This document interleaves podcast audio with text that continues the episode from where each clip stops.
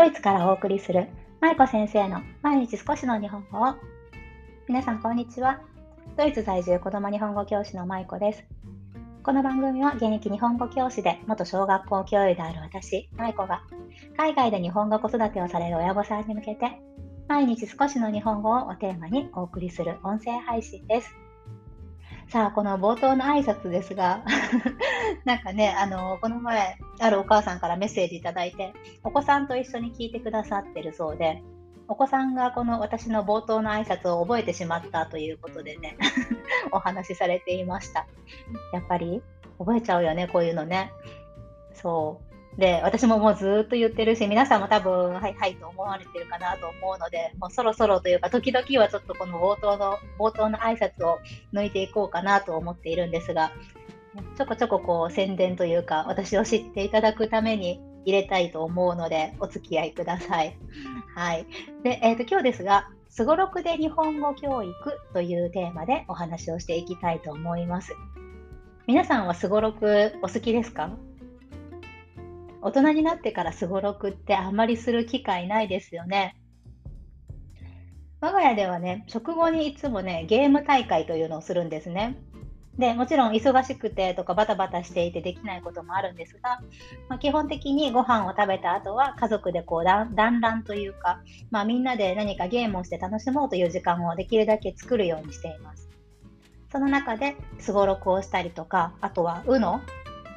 とかカルタとかねカードゲームをしたりとかあとはインスタグラムで上げているおもちゃを使って遊んだりとか あのこの前お猿さんのゲームあげましたけど、ね、ストーリーズにそのおもちゃを使って遊んだりとか、まあ、そういったことをしています。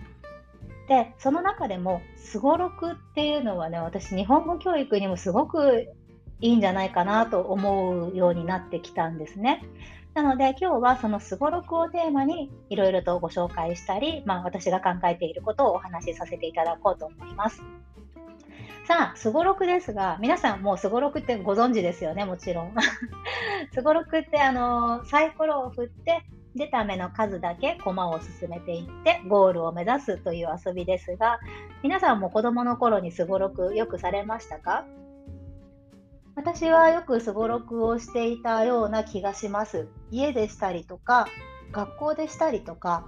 あと友達の家に行ってしたりとか、ね、そういうふうにすごろくと触れ合う機会は割と多くあったなぁと記憶しています。で、このすごろくですが、先ほどお話ししたように、子どもの日本語教育や、あと地域ですね、にもつながる要素をたくさん持っているなと思うんですね。私が思うすごろくの良さっていうのがいくつかあるので、それを今からお話ししていきます。大きく分けて4つあるかなと思っています。1つ目は、日本の文化が学べることですね。やっぱりこのすごろくの文化っていうのは日本の文化ですよね。まあ、海外でもよく似た遊びはあるかもしれませんけど、やっぱり日本の伝統文化というか伝統的なこう、なんて言うんでしたっけ、えっ、ー、と、継承えー、継承じゃない、あ、伝承、伝承遊びって言うんですけど、こういう昔の遊び にもつながるなと思うので、それがすごくいいなと思っています。そして2つ目は、数字やひらがなの練習ができるということです。サイコロの目を読んだりとか、あと止まったマスに書かれている指示を読んだりするのって、数字とかひらがなの練習にすごくつながりますよね。で、我が家ではすごろくをするときにね、いつも息子にそのマスに書かれている、マスに書かれている指示を読んでもらうようにしているんですね。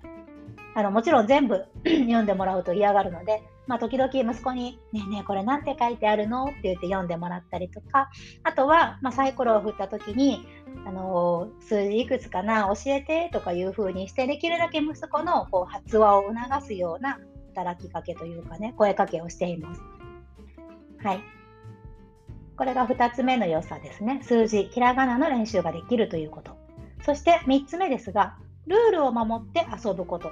ね、これが学べるかなというのがすごろくの良さだと思っています。すごろくってやっぱりこう一人でするものではないですよね。みんなでルールを守ってやらないと遊びが成立しないというものになるので、その中でルールを守っていくことで社会性を身につけていったりとか、あと協調性ですよね。自分一人が勝手なことをすると、やっぱりみんな楽しくないですし、すごろくという遊び自体が成立しないので、なので、そういうふうに協調性を身につけていったり、あとは、うんと、あのすごろくって、すごろくというか、まあ、ボードゲーム全般そうですけど、あの負けることがありますよね。でもそこでやっぱり怒ってしまったら、どうしてもゲームがストップしてしまいますね。うちの息子は結構ね、あの負けると怒るんですよ。すごろくとかも、なんだろう、途中でもね、自分が一番後ろだと、もう途中でやめたいって言い出したりとか、もう投げ出してしまったりすることがあるんですね。でもそういったことも含めて私は自分の息子にとってはすごくこの学びの多い遊びなんじゃないかなと思っています。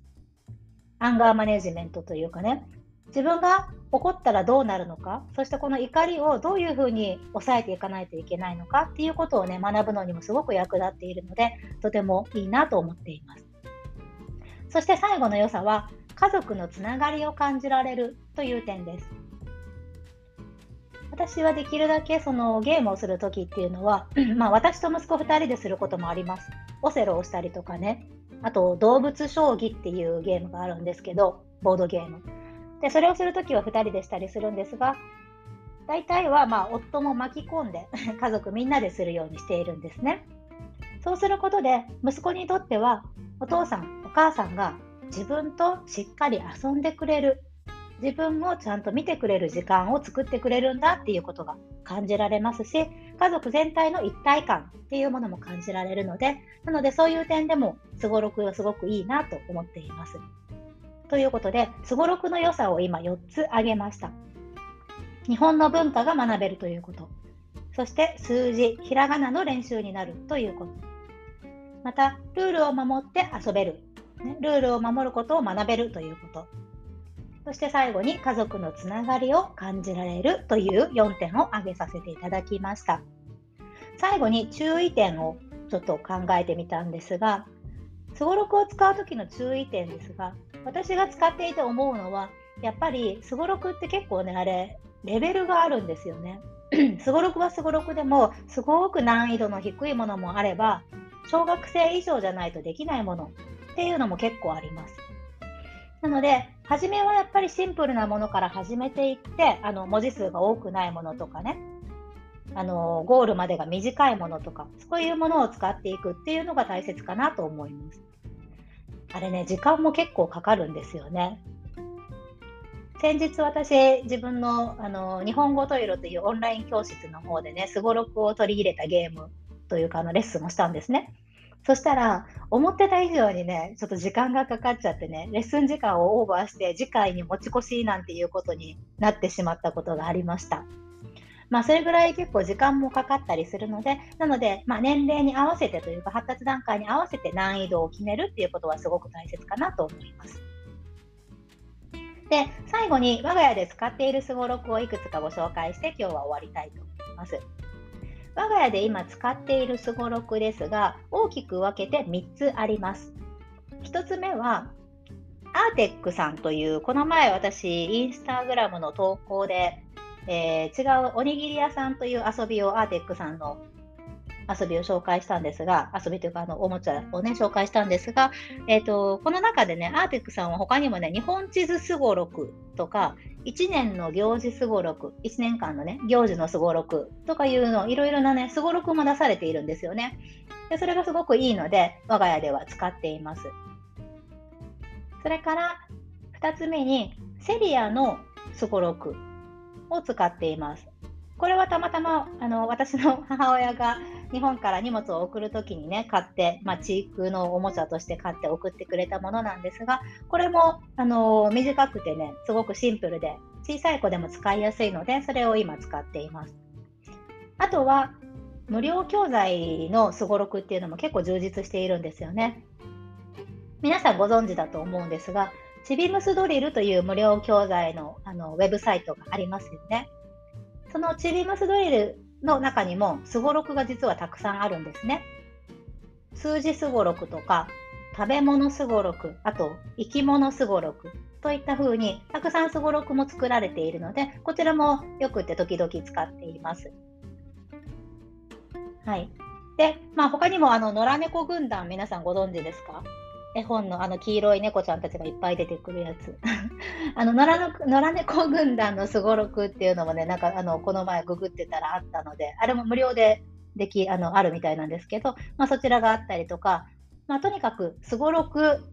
スペース無料とかで調べるとね、本当にたくさん出てくるので、ぜひぜひ調べてみてください。はい、で今日ご紹介したアーテックさんのすごろく、そしてちびむすドリルのすごろく、野良猫軍団のすごろくはリンクの方を貼っておきますので、よかったらキャプションの方から見て覗いてみてください。はい。ということで、今日はすごろくで日本語教育ということで、すごろく教すごろく教育じゃない、すごろくで日本語教育につなげていく方法というかね、うちでどういうふうなことに取り組んでいるかということをお話しさせていただきました。大人が思っている以上にすごろくってね、結構学べることが多いですね。やっぱり